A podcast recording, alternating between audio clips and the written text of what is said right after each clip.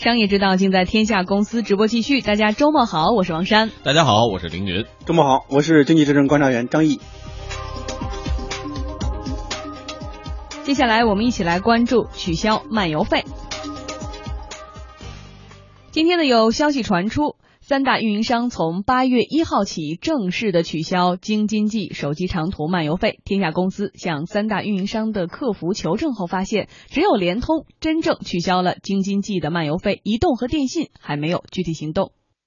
比如说是预付费电话的话，如果要是到了外地的话，它是免那个漫游费的，就像在北京一样，可以接听免费。打电话的话是正常收取市话费的，后付费的也可以。要是三 G 用户的话，办理的那种全国套餐，它本身到了外地就没有漫游费的。如果您要是搞两 G 号码的套餐的话，到了外地的话，漫游费就取消了，就不收了。那在咱这边的上级部门啊，正式发布了相关的这个政策之后啊，咱中国移动呢将全面的落实该项工作，建议您呢后续关注一下。具体时间我这边确实无法估计的，因为政策没有下来，相关的规则呢，咱这边呢都是查询不到的。咱们电信这没有接到这个通知，咱们根据国家规定具体的政策再做出安排。京津冀的话就没有漫游，都跟市话一样。尽管如此，取消京津冀漫游费总算是有了实质性的进展。二零一四年七月二号，北京、天津、河北三地的消协公开建议取消京津冀地区漫游费。当月的二十七号，工信部表示已经开始研究这件事情。到了今年的七月二十四日，为配合国家京津冀协同发展战略，工信部提出了自二零一五年八月一日起取消京津冀手机长途漫游费的工作要求。来自河北的两位用户表示，他们非常欢迎这样的政策。因为一开始还想要不要假期就是换回本地的号码，这样就会特别方便，一个号码也不用来回换了，资费上面肯定也都特别合理。我觉得非常有必要，非常好，因为咱们国家的电信方面费用的收取，我觉得真的太高了，而且有一些霸王条款。刚上大学的时候办的北京当地的卡，十一或者是一些小长假回家的时候，基本上一周用的电话费就会很高，主要是在流量包的体现上会特别的大，大概一周漫游费就能花一百，所以就会买一些其他的全国流量包。因为那时候不知道这这样的一个事儿，所以就一直是用的这种额外的这种漫游的流量。话费上，因为有的时候打的时间长一点之后，费用就会很高。嗯，呃，确实是啊，这个长期以来啊，用户对于运营商收取高额漫游费呢有很多的抱怨。那对于当初为什么要呃有这个手机漫游费用啊，业界其实有着不同的理解。飞象网的 CEO 向立刚认为呢，最初开始收取这笔费用还是很有必要的。最早收取漫游费，它是非常有道理的。比如说你在上海，你到北京来，你这个手机是必须把上海的手机给掐了，然后到北京来，北京然后运营商容许你把它记录进来。这件事情是需要很高的成本的，沟通起来非常困难。所以开始的时候，这个都是要收漫游费的，全世界大国都是收漫游费的。然而，电信专家王玉泉则认为，这笔费用从一开始就不应该收。我觉得是传统，就是说各省现在运营商都是一个独立的经营实体，等于像独立分公司一样，都是独立自负盈亏的。然后呢，那要算各公司到底赚了多少钱，它就有一个互相的结算机制，他们要互相结算呀。我北京要说赚了多少钱，上海说赚了多少钱，他要分清楚啊。就理论上讲这是不应该的，因为这是你公司内部的事儿，对吧？你都是中国移动的，都是中联通的，和老百姓无关。你不能说你移动内部为了结算方便，你就要让我老百姓多掏钱。但现在确实是这样，这是历史遗留问题。嗯，像李刚认为呢，收漫游费并不是中国独有的现象，国外的运营商一样会收。但是王玉泉则说，实际情况没有那么简单。国外有，但是国外的前提是它是漫游到别的运营商。比如说举例来讲，如果说美国人到中国来，他是有漫游费的。当然，在少数情况，我也碰到过有运营商漫游到别的省，这省里他没开通什么服务。它需要借助本地的运营商的网络来开通服务，它也算漫游。但是绝大多数时候，它不管跨多少个省，只要是这一个运营商覆盖的，就都不算漫游。我自己公司内部互相借用，不应该再让老百姓掏钱。只有说我跑到别的运营商那去，我找人家借用人家网络了，我要付给人家钱，那我会要求老百姓来承担。嗯，现在在讨论这个漫游费，呃，一开始该不该收，已经没有任何的意义了，因为我们都交了这么多年了哈。尤其是从这个有了呃所谓的流动的就业、流动的入学，人们开始流动的开始生活以后，这个漫游费真是困扰着我们所有的外地人啊，太贵了。到了今天，你看工信部提出来了，从今年的八月一号，也就是昨天开始，京津冀取消了但是到现在为止，我们看到只有像联通一家好像明确表示取消了，其他还没有一个明确的表示。呃，您觉得现在这一项来的时机好不好？对于真正的老百姓来说，有多大的实惠？来的肯定是。恰到恰如其分，但是我觉得可能还是 有点晚，有点晚。就是刚才你说，刚才王先生说我们交了这么多，其实不是交了这么，是忍了这么多年，忍无可忍，还需再忍，还需再忍这种感觉，你知道吗？我有两个手机号，一个是北京的号，嗯，一个呢是天津的号。您不止，您不止，您好几个，我知道。其他的不告诉你。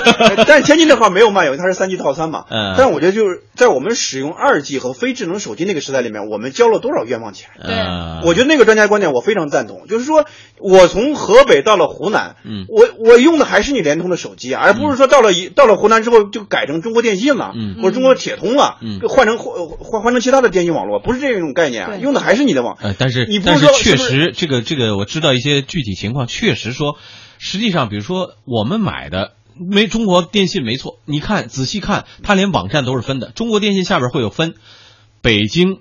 中国电信北京分公司，你买的那个网实际上是北京地区的。等到你到了湖南也好，到了另外一个城市，那个地区是另外湖南中国电信湖南还是内部的利益分配的问题。我觉得这个内部利益分配问题不能让消费者去买单。对，这是你内部平衡的问题，内部分账的问题。没错，这让消费者去买单嘛。这个现在回过头来讲呢，这个我们统一在一个公司的内部结算。实际上是可以实现的，但是在刚开始的那个阶段的时候，别说买手机服务费了，你看啊，同样的一个茅台酒，在北京卖的价格和其他地区卖的价格就有差异，为什么？当地的分分销商价格就有差。我觉得你还是没有忍这个漫游费多少年的忍忍也忍了很多年，对，忍也忍了很多年，所以没有像这个更多的这个我们刚才采访到的这种，就像当时我们说白了一点，就像当时你说安一个座机电话应该收多少钱？可是那个时期，一个座机电话就上千块钱，你买你办不办？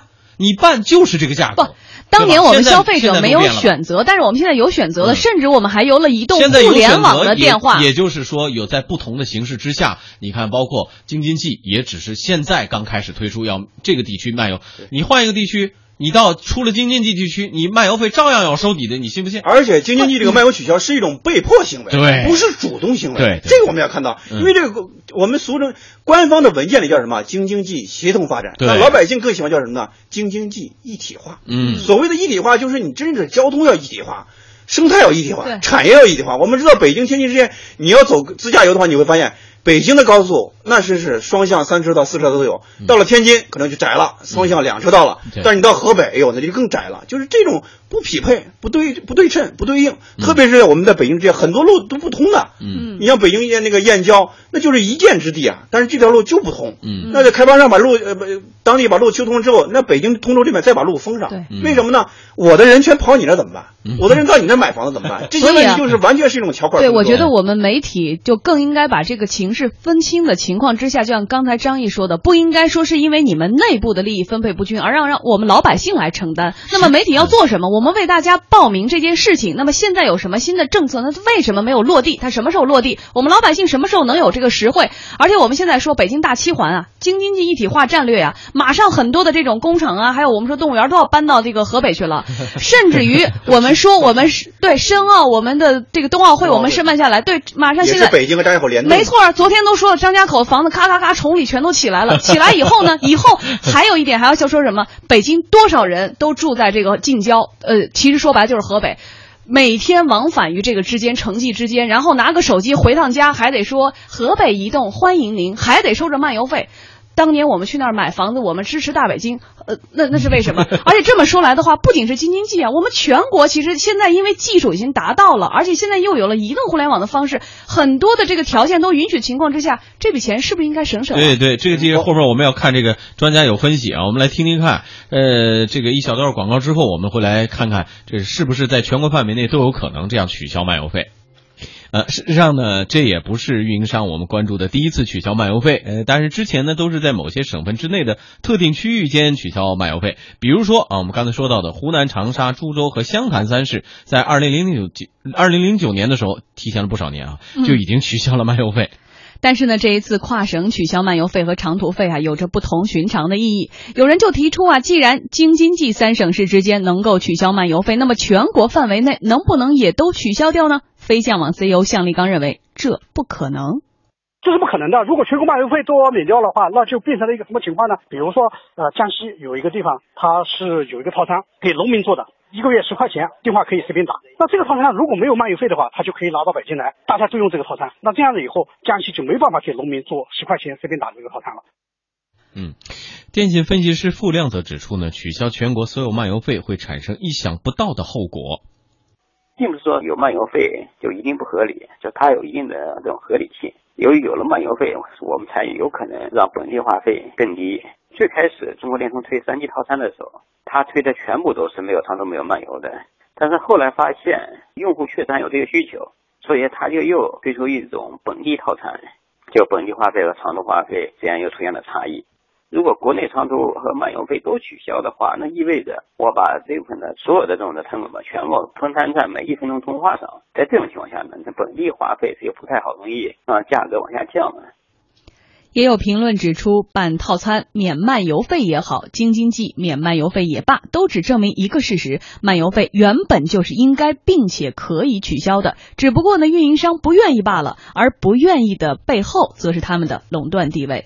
张毅直接评吧。权利是争取来的，对于消费来说，这种权利这种等待和权利这种争取的话，是需要一个时间，需要一个过程的。目前我们看到的是局部的一体化，是吧？伴随着很多地方都要搞这种大的一体化，就是很多地方这种搞这种协同、搞这种一体化的话，那种方式的话，你的交通的一体化和通信的这种一体化是一个必然的一个过程。那么这次京津一体化的话，也是一种被迫的一种行为。我觉得对于运营商来说，更多的时候，如果你不去改变的话，就一定会有一种力量让你去改变。目前我们刚才专家也谈到，就是说。呃，那这个漫游费取消之后，可能有很多这种不现实的可能性。但是我觉得，我我个人做一个大胆的这种预估，未来的话，取消应该是一个现实的一个事情啊。现在来看，我们可能觉得不现实，但我觉得未来一定是一个可以用时间去等待的一个可确定的、可看、可视的、可以看到的这么一个结果。因为从不管是你从情理上和法理来说，这个东西其实都是站不住脚的一种商业这种游戏和这种文字这种游戏。我觉得对于运营商来说，更多的时候应该。通过你的产品的创新、服务的创新，让用户来认可你、来接受你，而不是通过这种利益的垄断这种方式来赢取你的更多这种利益。我们看到过往很多利润告诉我们这样一个很多这种现实，就是运营商他不但不去搞更多这种创新，而且是为虎作伥，就是和很多这种 这种机构来混合起来。比如我们经常遇到这种骚扰电话这种情况，但是我们会惊讶的发现，这些背后是有很多运营商的力量在里面的，运营商来助推了这样一种。实现就侵害用户利益的一种方式的一种实现方式，所以我觉得对于运营商来说啊，一定不能再满足于过去那种坐在家里面就数钞票这种日子了。对，我觉得我一位运营商的朋友啊，是中国电信的一个一个现在马上要升副局的一个朋友，他人对他来说，他们都是有级别的。对啊，我要讲究这个级别，我退休之后享受什么什么待遇，并不是把当自己当做一个公司的一种方式来改变来来这种运营的。我我觉得你看微信。